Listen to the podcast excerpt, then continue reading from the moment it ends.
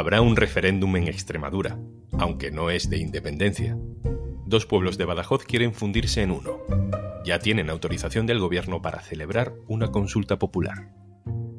Hoy en un tema al día, referéndum de dependencia. Así nace una ciudad en Extremadura. Un tema al día con Juan Luis Sánchez, el podcast de eldiario.es.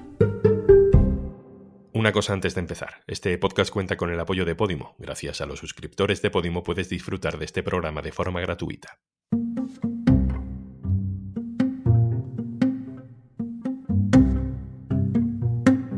Pues me parece que es muy buena oportunidad, sobre todo para la gente joven, para que haya más desarrollo en esa zona y al final es de lo que se trata, del futuro, de que todo prospere. Eh, no es cuestión ya de mirar la identidad Don Benito o Villanueva, sino hacer un, pues eso, un proyecto común de futuro que al final beneficiará a todos. Pues no sé, a mí no me convence del todo, porque ¿qué va a pasar con la fiesta? ¿Y el ayuntamiento? ¿Dónde se pone? ¿Y qué? ¿Y el fútbol? ¿Qué equipo va a ser? No sé. Ah, cada uno en su casa y Dios en la de todo. Don Benito tiene 37.284 habitantes. Villanueva de la Serena, que está al lado, tiene casi 26.000. Los dos forman parte de la comarca de Las Vegas Altas y en tiempos de separaciones e independencias, los dos quieren ser uno. Juntos tendrían una población superior a la de Mérida. Vamos a intentar entender por qué, qué es lo que está pasando. Lo hacemos con nuestro compañero, con el delegado del diario.es en Extremadura, Santiago Manchado. Hola Santi. Hola, ¿qué tal? Cuéntanos, ¿cómo surge este proyecto? ¿Por qué se quieren fusionar estos dos municipios? Este proyecto es viejo, lo ha intentado en muchísimas ocasiones, tanto durante la época de la dictadura como en democracia. Y es que son dos ciudades, tú has hablado ya de los tamaños, que están condenadas a entenderse. A lo largo de los años han sido un freno la una a la otra para el crecimiento suyo. Han peleado por tener eh, los mismos servicios, las mismas tiendas, los mismos comercios. Ahora parece ser que dos alcaldes del mismo signo político, los dos con mayoría en sus ayuntamientos, han decidido dar este paso para crear una ciudad y un foco de, de progreso y desarrollo que es como lo están vendiendo. Todos los números hasta ahora son muy positivos. ¿De qué partido son esos dos alcaldes que han conseguido ponerse de acuerdo para fusionarse? Son los dos del Partido Socialista. Miguel Ángel Gallardo es el alcalde de Villanueva y presidente de la Diputación de Badajoz. Tiene mayoría absoluta desde principios de los 2000. Ya lo intentó con el anterior alcalde del PP de Don Benito no fructificó eh, la unión y ahora con José Luis Quintana, del eh, alcalde también del PSOE de, Don Benito, han llevado todo esto en secreto en los últimos dos años, pandemia por medio, y, resulta que bueno, que parece ser que si habiendo entendimiento político, eh, falta el entendimiento social. ¿Cuál es la sensación en los pueblos? ¿Crees que este, esta consulta, este referéndum puede no salir como los alcaldes esperan? Hay de todo. El sentimiento mayoritario cuando tú vas por la calle y preguntas es eh, que hay mucha expectativa y la gente está por la labor. Pero también hay cierto que son dos pueblos que históricamente en lo político y en lo social y en lo económico han rivalizado y en principio, aunque parece ser que como pintan un futuro tan prometedor, están por la labor de apoyar esta unión, pero eh, el caso de Villanueva siempre ha habido como cierto complejo de inferioridad por Don Benito. Don Benito ha sido una ciudad como, o un pueblo, bueno, pero como más cosmopolita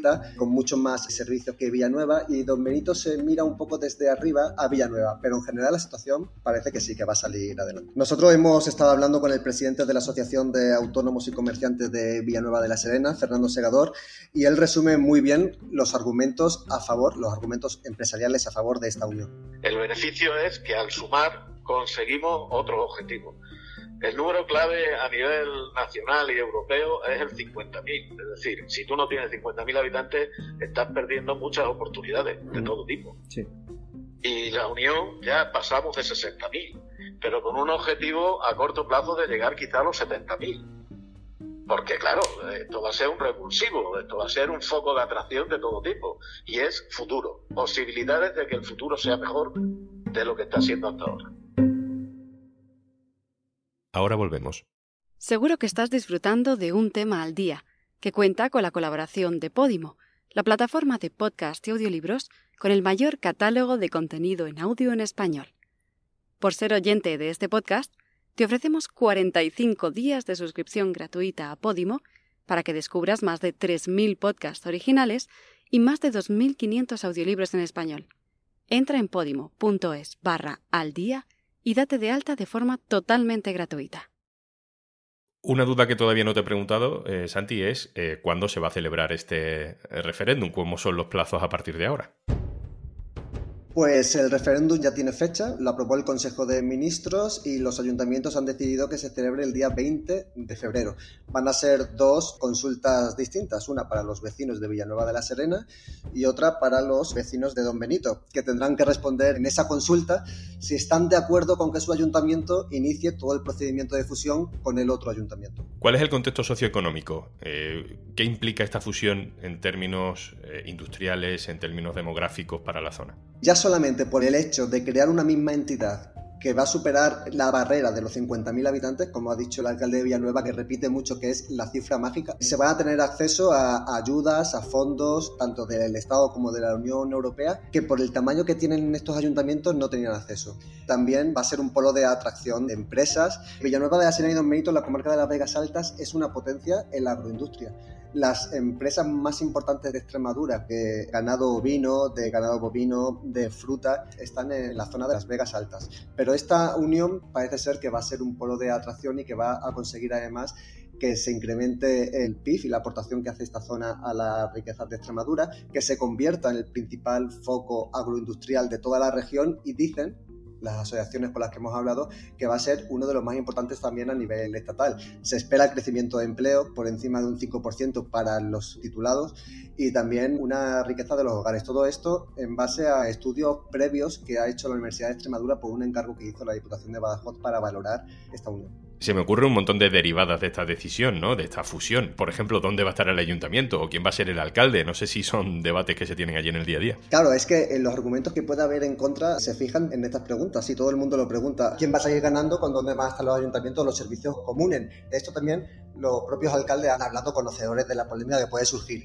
El ayuntamiento ya tiene sitio, es una parcela que han adquirido pertenece al término municipal de Don Benito, porque es el que tiene más términos municipales en la zona en común, y va a estar detrás del nuevo hospital comarcal que está haciendo la Junta de Extremadura. ¿Qué va a pasar también con el alcalde, por ejemplo? Los actuales alcaldes se han comprometido a no presentarse ninguno de los dos a las elecciones, así que tendrán que decidir, al igual que el nombre del pueblo. El nombre del pueblo no se conoce. El nombre del pueblo eh, resultante o de esta nueva ciudad que nace de esta fusión entre Don Benito y Villanueva todavía no está decidido. Todavía no está decidido. En las redes sociales y en los dos pueblos hay muchas propuestas y en un principio los dos alcaldes, cuando presentaron esta propuesta de unión en septiembre, dijeron que iba a ser a través de un concurso de ideas. En este sentido han echado marcha atrás. Va a ser un comité de expertos que todavía no se ha creado el que, entre otras cosas, va a decidir el nombre del municipio, con un compromiso que no tenga ningún nombre asociado, o sea, que no lleve ni Villanueva de la Serena ni Don Benito en el nombre. Veo venir que la polémica está asegurada. Ellos se han guardado muy bien las espaldas, saben por dónde pueden venir los argumentos en contra, pero bueno, el nombre del pueblo además se sabrá, o de la nueva ciudad se sabrá una vez que ya se haya dado el paso adelante si la consulta sale a favor.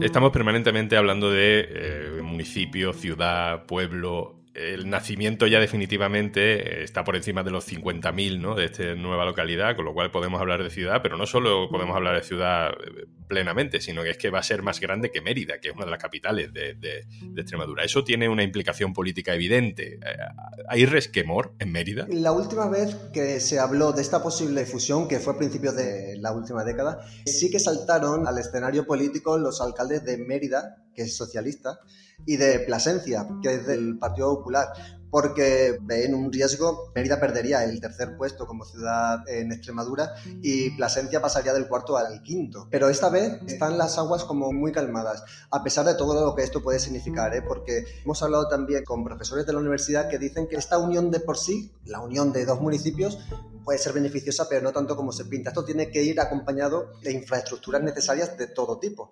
Con lo cual, ahí es donde entraría en, eh, detrimento de las inversiones que la Junta o el Estado pueden hacer en municipios como Mérida o como Plasencia. Santiago Manchado, delegado del diario.es en Extremadura, muchísimas gracias por contarnos todo esto. Estaremos pendientes del nacimiento de esta nueva ciudad. Un abrazo. Gracias, un abrazo. Esto es Un Tema al Día, el podcast del diario.es. Puedes suscribirte también a nuestro boletín, con la producción de Carmen Ibáñez y Zascún Pérez y el montaje de Pedro Godoy. Un saludo de Juan Luis Sánchez. Mañana, otro tema.